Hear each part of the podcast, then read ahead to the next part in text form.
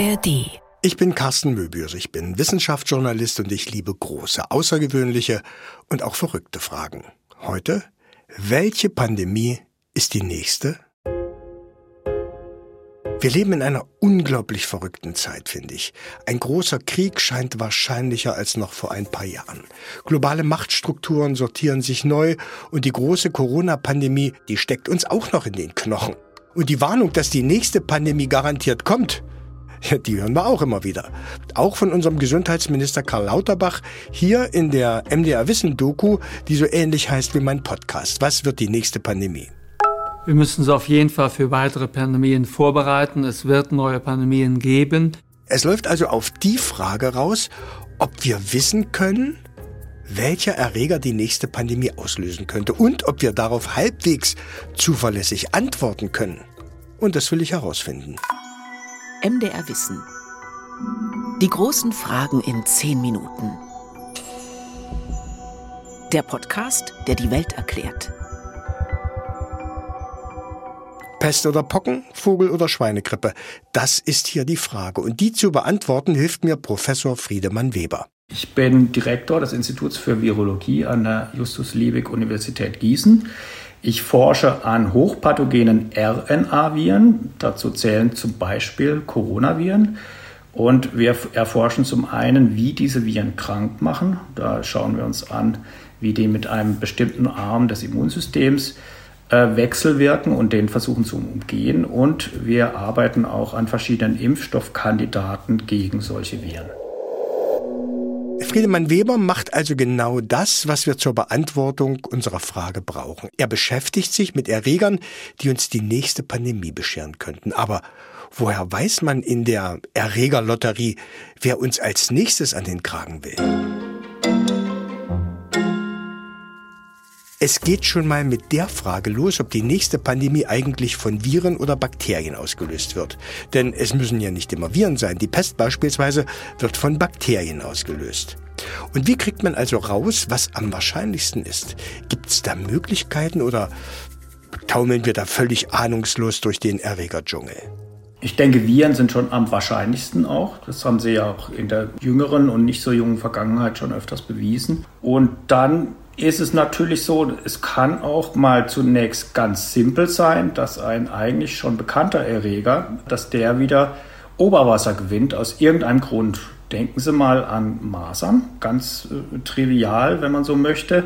Wenn die Impfskepsis zunimmt, dann äh, nimmt auch die Menge an äh, empfänglichen Individuen zu und ab einer gewissen Schwelle kann es dann durchaus zu einer lang andauernden zumindest Epidemie kommen und wenn es ganz schlimm kommt, auch zu einer Pandemie. Ähm, oder denken Sie an die Influenza eben, hat auch definitiv Potenzial.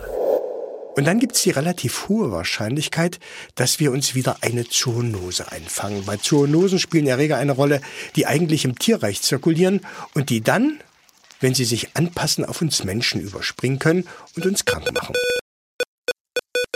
Die Vogelgrippe ist so ein Beispiel. Die hält die Weltgesundheitsorganisation übrigens für einen der heißesten Kandidaten für die nächste Pandemie. Aber wenn irgendwas mit Grippe im Spiel ist, sagt Friedemann Weber, dann haben wir eine gewisse Grundimmunität, weil unser Immunsystem Verwandte des Erregers eigentlich schon kennt. Anders als bei einem Virus, das Friedemann Weber ganz oben auf seiner, wenn man sagen darf, persönlichen Shitlist hat.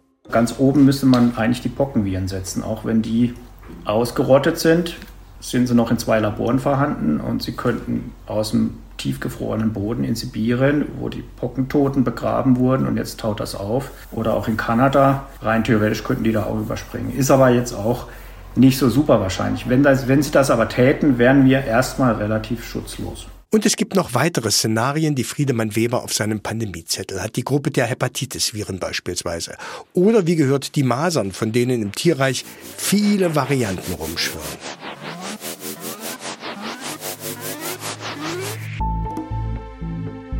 Es heißt, dass momentan etwa 10.000 Erreger im Tierreich unterwegs sind, die das Potenzial haben, auch Menschen zu infizieren. Die Gefahr, uns da was einzufangen, die ist ziemlich groß. So wie wir uns verhalten, hm, man kann das so formulieren, betteln wir Menschen geradezu darum, dass genau das passiert.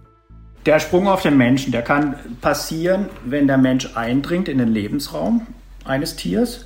Natürlich dringt er nicht einfach so ein, weil er da im Wald wandert, da würde das nicht passieren, sondern weil er deren Lebensraum vernichtet und dann geraten die Tiere auch unter Stress. Da sind sie umso anfälliger für Erkrankungen und Infektionen und natürlich ist der Kontakt zum Mensch dann auch gegeben. Oder alternativ, das Tier wird rausgeholt aus seinem Lebensraum, in den Käfig gesperrt und auf irgendeinen Tiermarkt gekarrt. Auch da stehen die stark unter Stress, sind dann oftmals schon infiziert mit irgendwelchen Erregern, kommen damit aber eigentlich klar, aber sind immunsupprimiert. Dann kann es entweder direkt zum Übertragen auf den Menschen kommen oder erstmal in ein anderes Tier, was im Käfig nebenan ist. Und genauso ist das auch bei SARS-Coronavirus äh, passiert. SARS-Coronavirus 1, da weiß man das genau, anno 2003. Und beim SARS-Coronavirus 2 mit äh, ziemlich hoher Wahrscheinlichkeit ist das da genauso gewesen. Diese Tiermärkte in China, Wet Markets genannt, da begegnen sich Tierarten, die sich in freier Natur nie begegnen würden. Und sie begegnen auch dem Menschen, was sie in freier Natur nie täten oder selten. Und ähm, da können diese Erreger sich quasi optimieren. Die springen von einem aufs, auf den anderen und irgendwann sind sie so optimiert, dass sie eben auch dauerhaft den Menschen infizieren können. Und da ist natürlich auch die Massentierhaltung ein großer Faktor. Das ist ja auch bei äh, Influenzaviren so. Ähm, die kommen nicht umsonst aus Schweinen. Das sind nicht glückliche Bioschweine, die irgendwo auf der Wiese rumturnen, sondern die kommen natürlich aus der Massentierhaltung. Die Wahrscheinlichkeit, dass wir uns in unseren Ställen oder auf Tiermärkten den nächsten Pandemieerreger selbst heranzüchten, die ist also gar nicht unwahrscheinlich. Und wir haben auch durch den menschgemachten Klimawandel unsere Hände bei der nächsten Pandemie im Spiel. Und da geht es nicht nur um die sibirischen Pocken, die auftauen könnten. Das erhöht diesen Stress, von dem ich gesprochen habe. Und dann ist es ja auch durch die Klimaerwärmung so, dass zum Beispiel bestimmte Mückenarten immer mehr zu uns nach Norden vordringen, die ziemlich gut darin sind, alle möglichen Erreger auch zu beherbergen, die dann auch wieder auf den Menschen gehen können. Aber versuchen wir doch mal die ganze Sache etwas positiv zu sehen. Wir haben ja nun eine Pandemie hinter uns gerade. Und da kann man ja zumindest hoffen, dass wir auch für die Zukunft etwas gelernt haben damit wir beim nächsten Mal besser vorbereitet sind, damit alles vielleicht nicht mehr ganz so schlimm wird. Ob wir so viel gelernt haben, wird man mal sehen, weil das ist ja momentan hat man eher so das Gefühl, dass die Leute es nicht mehr hören wollen und die dann sagen würden, ja, lass mich doch in Ruhe mit deinem Virus. Aber natürlich ist es nicht so, dann kommt das Virus halt zu ihnen. Es ist sicherlich eine gute Idee, ein Frühwarnsystem zu optimieren. Es gibt sowas ja eigentlich schon, das gibt es ja auch für Grippeviren, deswegen wird der Impfstoff ja jedes Jahr angepasst. Wegen Viren gibt es eigentlich keine oder ganz selten nur gute Medikamente, die die Viren selbst aufhalten. Das beste Mittel dagegen ist immer noch die Impfung. Die Impfung, die uns, wenn das manche vielleicht auch nicht hören wollen oder glauben wollen, auch bei Corona noch vor viel mehr Todesfällen bewahrt hat. Weltweit ist von 20 Millionen verhinderten Todesfällen die Rede. In Europa von einer Million verhinderten Toten. Und wenn man in der Corona-Pandemie etwas Positives sehen will, dann ist es das, dass die mRNA-Technologie einen massiven Schub bekommen hat. Die ist ja auch sehr, sehr flexibel. Also man kann ganz schnell einen neuen Impfstoff aufsetzen, wenn man eben das Antigen kennt, also das, was man da draufsetzen muss. Und da gibt es auch Erfahrungswerte. Also wenn jetzt ein neues Virus auftaucht, dann wird das kein Virus sein, von dem man noch nie was gehört hat äh, oder von dessen Verwandten zumindest. Ne, das wird aus einer Gruppe kommen, die man kennt und da weiß man eigentlich auch schon, wie man sich den Impfstoff da zurechtbauen sollte. Natürlich muss man das ausprobieren, weil 100% voraussagen kann man nie, was dann letztlich wirkt, aber man kann das schon ganz gut eingrenzen. Wir haben jetzt gerade ein EU-Projekt und da machen wir genau das, nämlich eine Impfstoffplattform gegen einen bestimmten Typ von Viren. Das sind die Ibunia-Viren, die sind aber Insekten oder Arthropoden übertragen, also Insekten oder Zecken. Und da bauen wir quasi präventiv verschiedene Impfstoffe, die möglichst breit wirken, also wo man nicht auf ein Virus festgelegt ist, sondern wo man vielleicht, selbst wenn man nicht 100 Prozent das getroffen hat, und dann kommt es zum Ausbruch, dass man trotzdem schon was in der Hand hat. Mhm, man will es gar nicht recht glauben. Aber vielleicht sind wir der nächsten Pandemie doch nicht hilflos ausgeliefert und Virologen wie Friedemann Weber haben da schon mal was vorbereitet. Und der eine oder andere Vorläufer für einen schnell verfügbaren Impfstoff, der liegt tatsächlich schon bereit.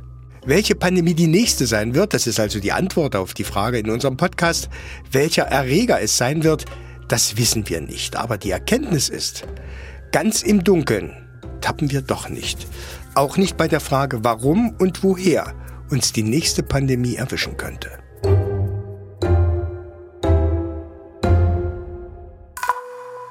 Die großen Fragen in 10 Minuten.